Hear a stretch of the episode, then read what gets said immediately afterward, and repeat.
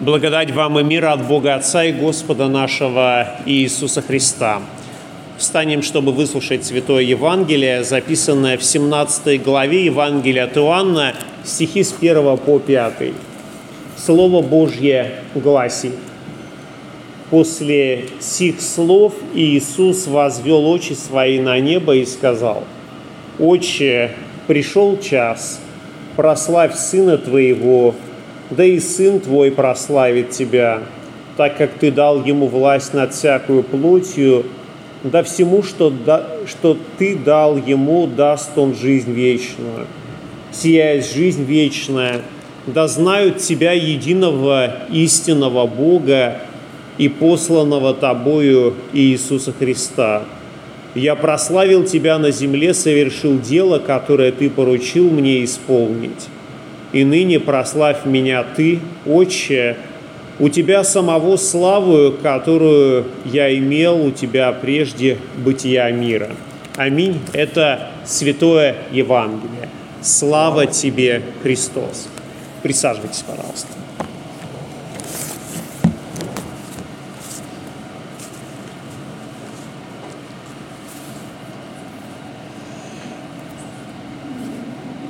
Сегодня мы не слышали непосредственно евангельского чтения, которое описывает, что происходило на горе Преображения, как э, Моисей и Илия явился Христу, и как звучал голос с небес, обращенный Христу, и как, Моис... и как ученики Христовы, которых Господь взял с собой на эту гору Преображения – Э, сказали, хорошо нам быть здесь. Но мы слышали другое евангельское чтение, которое говорит нам о наступлении часа. И прежде чем мы обратимся к Евангелию э, и начнем размышлять непосредственно о нем, нужно действительно сказать, что вот всему свое время. И преображение Господне, которое однажды совершилось и э, смерти на Голговском кресте было свое время. Я зачитаю из э, книги Экклезиаста, из третьей главы, э, достаточно большой текст, но очень важно его прочитать, и очень важно об этом поразмышлять.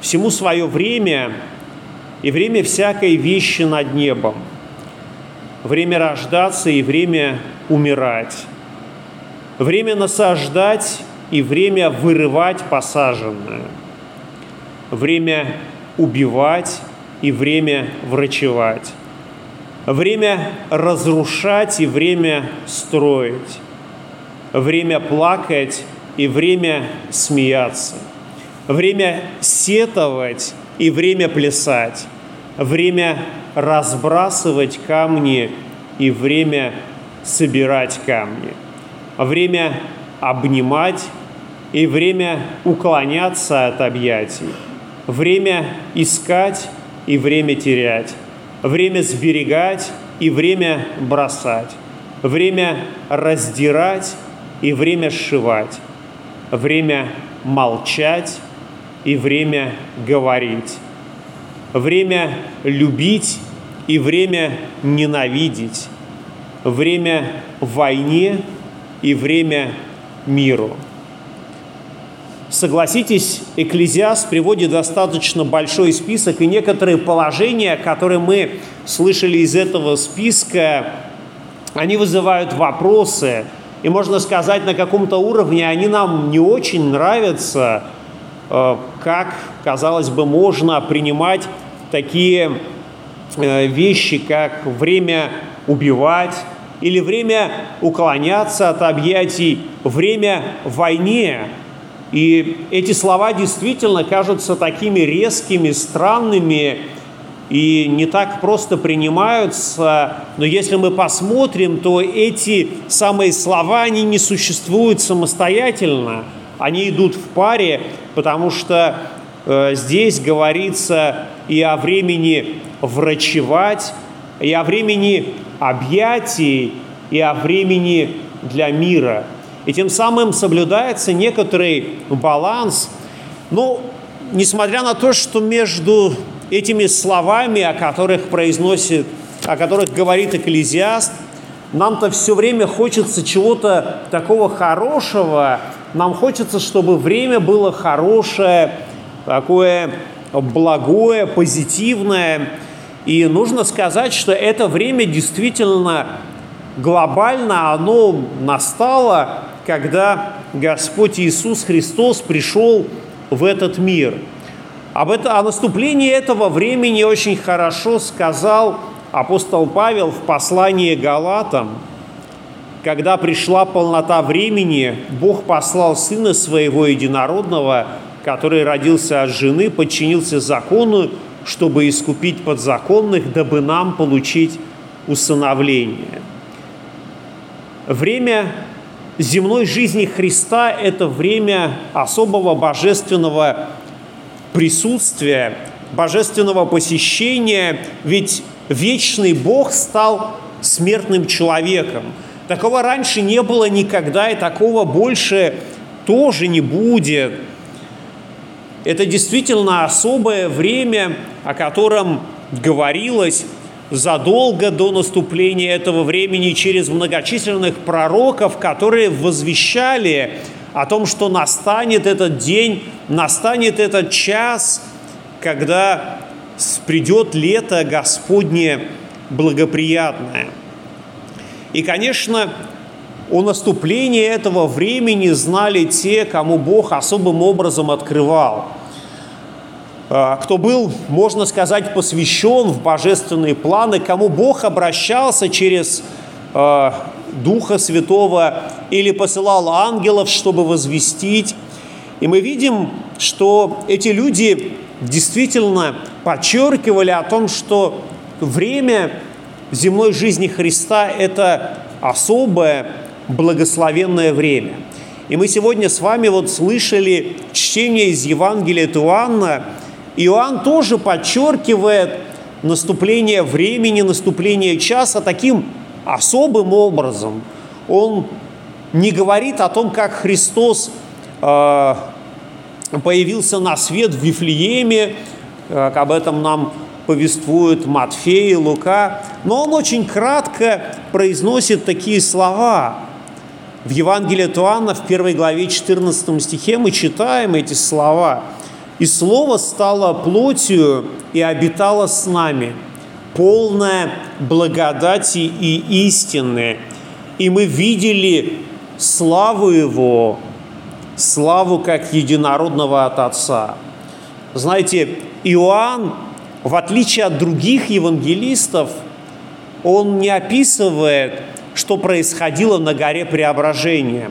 Другие евангелисты очень подробно об этом написали, э, говоря и о Моисее, о Илии, о том состоянии, в которое пришли апостолы и говорили, хорошо нам быть здесь. И вот это состояние божественного присутствие божественной близости – это то состояние, которое им хотелось поставить на такую паузу, потому что действительно это благословенное состояние, и хочется сказать, что остановись время, нам хорошо здесь быть. Евангелист и апостол Иоанн не описывает всего этого, но очень кратко произносит вот эти слова, и Слово стало плотью и обитало с нами, полная благодати и истины, и мы видели славу Его, как славу единородного от Отца. И в этом кратком стихе из начала Евангелия Туанна мы видим, что евангелист и апостол, он включает в себя как Рождество Христово, так и преображение – мы видели славу Его, как славу единородного от Отца. И Иоанн не только этим стихом подчеркивает особый статус этого времени, когда Христос обитал со своим народом. Он делает это несколько раз, неоднократно, он подчеркивает наступление дня, наступление часа. Первое чудо, которое Христос совершил здесь на земле, было чудо превращения воды в вино. Это было в Кане Галилейской, это было на свадьбе, когда Дева Мария подходит к Спасителю и говорит, вина нет у них. Иисус говорит ей, что мне и тебе, жена, еще не пришел час мой. Иисус говорит о том, что не пришел еще его час. То есть тем самым мы можем сказать, что вот это чудо, совершенное Христом, оно как бы не так много значит. Но даже если мы посмотрим на другие чудеса, совершенные Христом, они не так много значат в сравнении с тем, что Спаситель совершил на Голговском кресте. Да, действительно, во время земной жизни Христос совершил много чудес. И апостол, евангелист Иоанн, он говорит о том, что Иисус совершил много чудес, о которых не написано в книге сей, сие же написано, дабы вы уверовали и, веруя, имели жизнь во имя Его. Тем самым подчеркивается, что все чудеса, которые Спаситель совершал, они преследовали лишь одну цель, чтобы читающие об этих чудесах, чтобы слышащие эти, об этих чудесах, чтобы человек, являющийся свидетелем божественных чудес, мог уверовать, уверовать в Бога. Тогда в Кане Галилейской еще не пришел час Христа. И он не пришел немного позднее. Как мы видим, евангелист неоднократно подчеркивает о том, что еще не пришел час. Когда же настанет час Христа? Мы можем задаться этим вопросом, и ответ мы найдем буквально за неделю до воскресения – когда Христос узнает, что эллины хотят видеть Иисуса, Христос произносит, «Пришел час прославиться Сыну Человеческому. Душа моя теперь возмутилась, и что мне сказать? Отче, избавь меня от часа сего, но на сей час я и пришел. Отче, прославь имя Твое». Тогда пришел с неба глаз – и прославил, и еще прославлен. И мы видим, что действительно, чем ближе время Голгофе, тем обстановка накаляется, тем евангелисты подробнее описывают, что происходило. Пройдет еще немного времени, и мы прочитаем то, что мы сегодня слышали в евангельском тексте после сих слов Иисус возвел очи свои на небо и сказал, «Отче, пришел час, прославь Сына Твоего, да и Сын Твой прославит Тебя».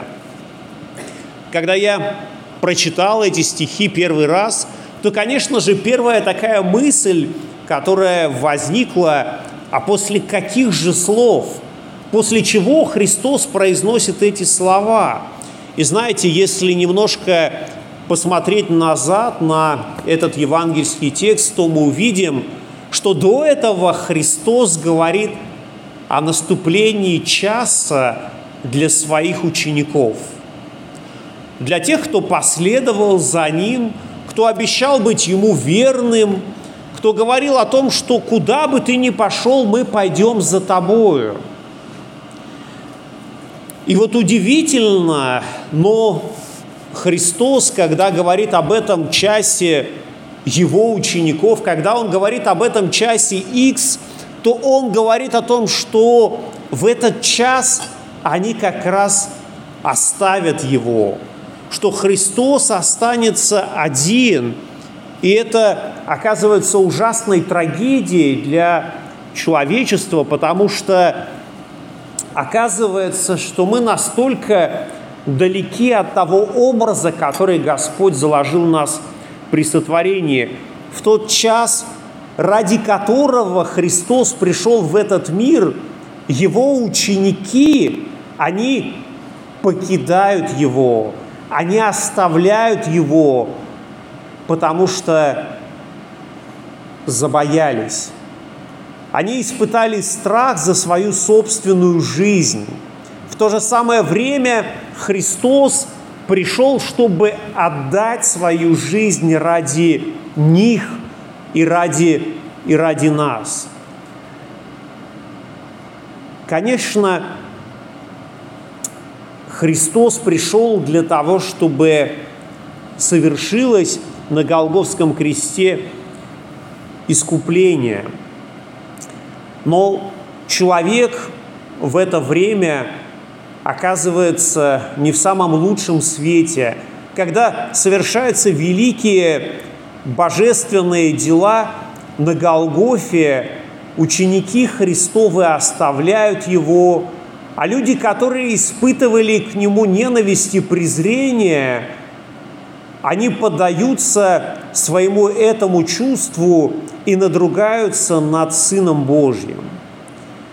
И, конечно, оказывается, что вот эти э, отношения человеческие, они здесь оказываются не в самом лучшем свете.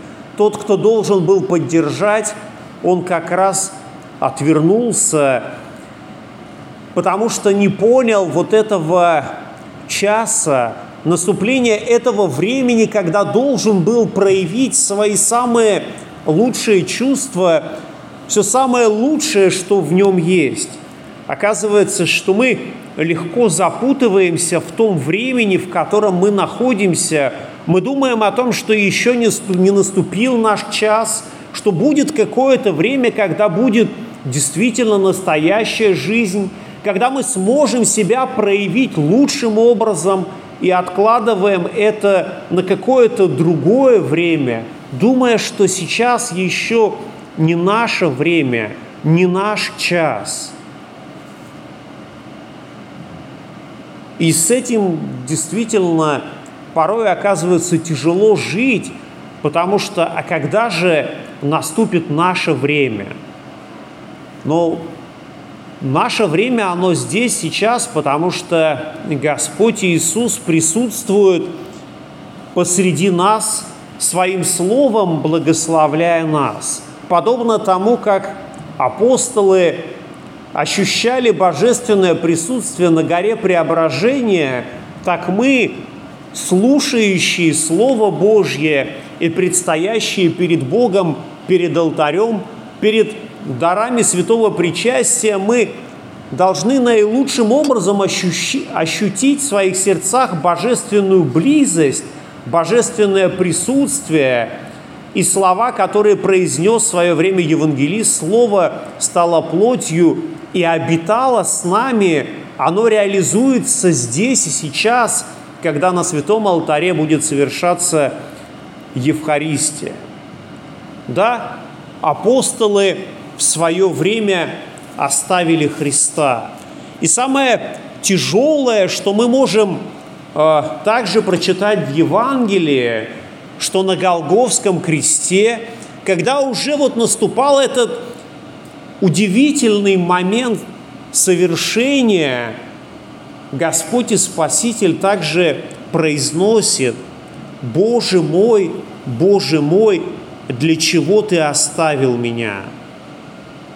И это оказывается еще более больно Иисусу, потому что и ученики оставили его, и Отец Небесный тоже оставил его.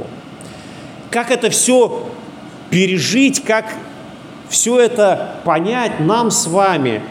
Ведь кажется, что Отец-то уж точно не должен был оставить Христа, потому что Он его единородный Сын. Но ладно, люди, ученики Его, они же были грешниками, как и мы с вами. И вроде бы нам это простительно, но как отец мог оставить сына на Голговском кресте? Но в этом есть как раз божественная мудрость, божественная справедливость. Тем самым отец оставляет своего сына на Голгофе, подчеркивая его самостоятельность, подчеркивая его добровольность. Ведь Христос являет свою жертву на Голговском кресте и становится агнцем Божьим не по принуждению, а именно по своей великой любви к нам. Мы можем себе представить, что если бы на Христа давили, если бы его заставляли совершить эту жертву, то тогда бы мы сказали о том, что эта жертва несовершенная, она не может искупить грехи всего мира. Как мы можем говорить о божественной любви, о любви совершенной к нам, если там было какое-то принуждение? И здесь мы не можем сказать, что отец именно принуждал сына.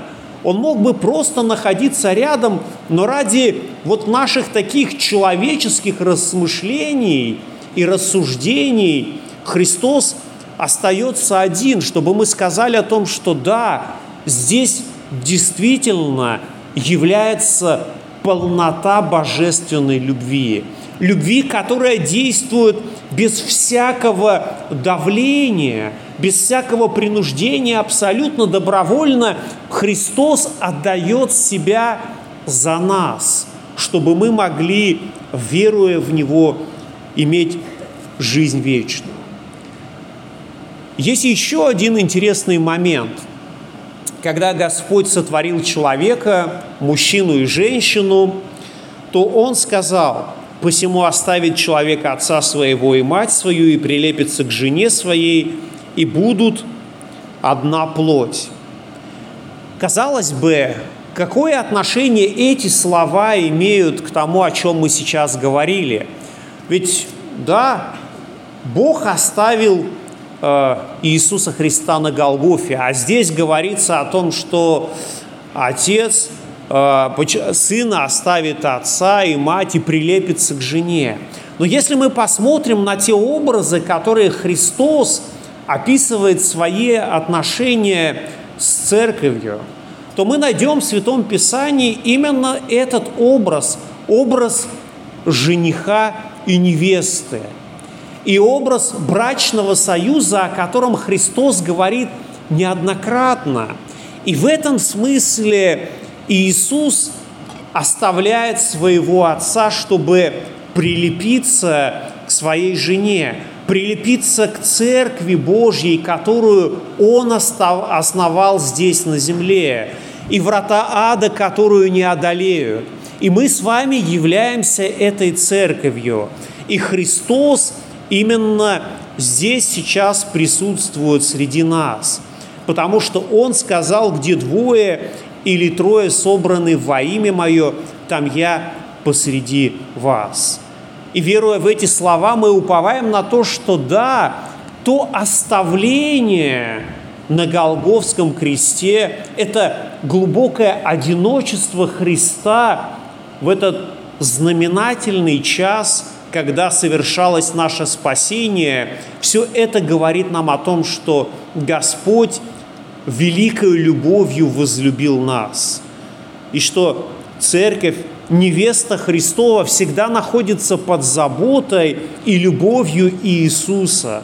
И Он сказал, «Я с вами до скончания века». Именно так явилась слава Божья в Божий мир. Христос совершил искупительный подвиг на кресте, отдал свою жизнь за наши грехи, основал церковь, и Отец Небесный благословил и Сына Своего, и прославил Его, и также и Он прославляет церковь свою, преображая нас, делая из нас новое творение во славу свою. И мир Божий, который превыше всякого ума соблюдет сердца ваши и помышления во Христе Иисусе. Аминь.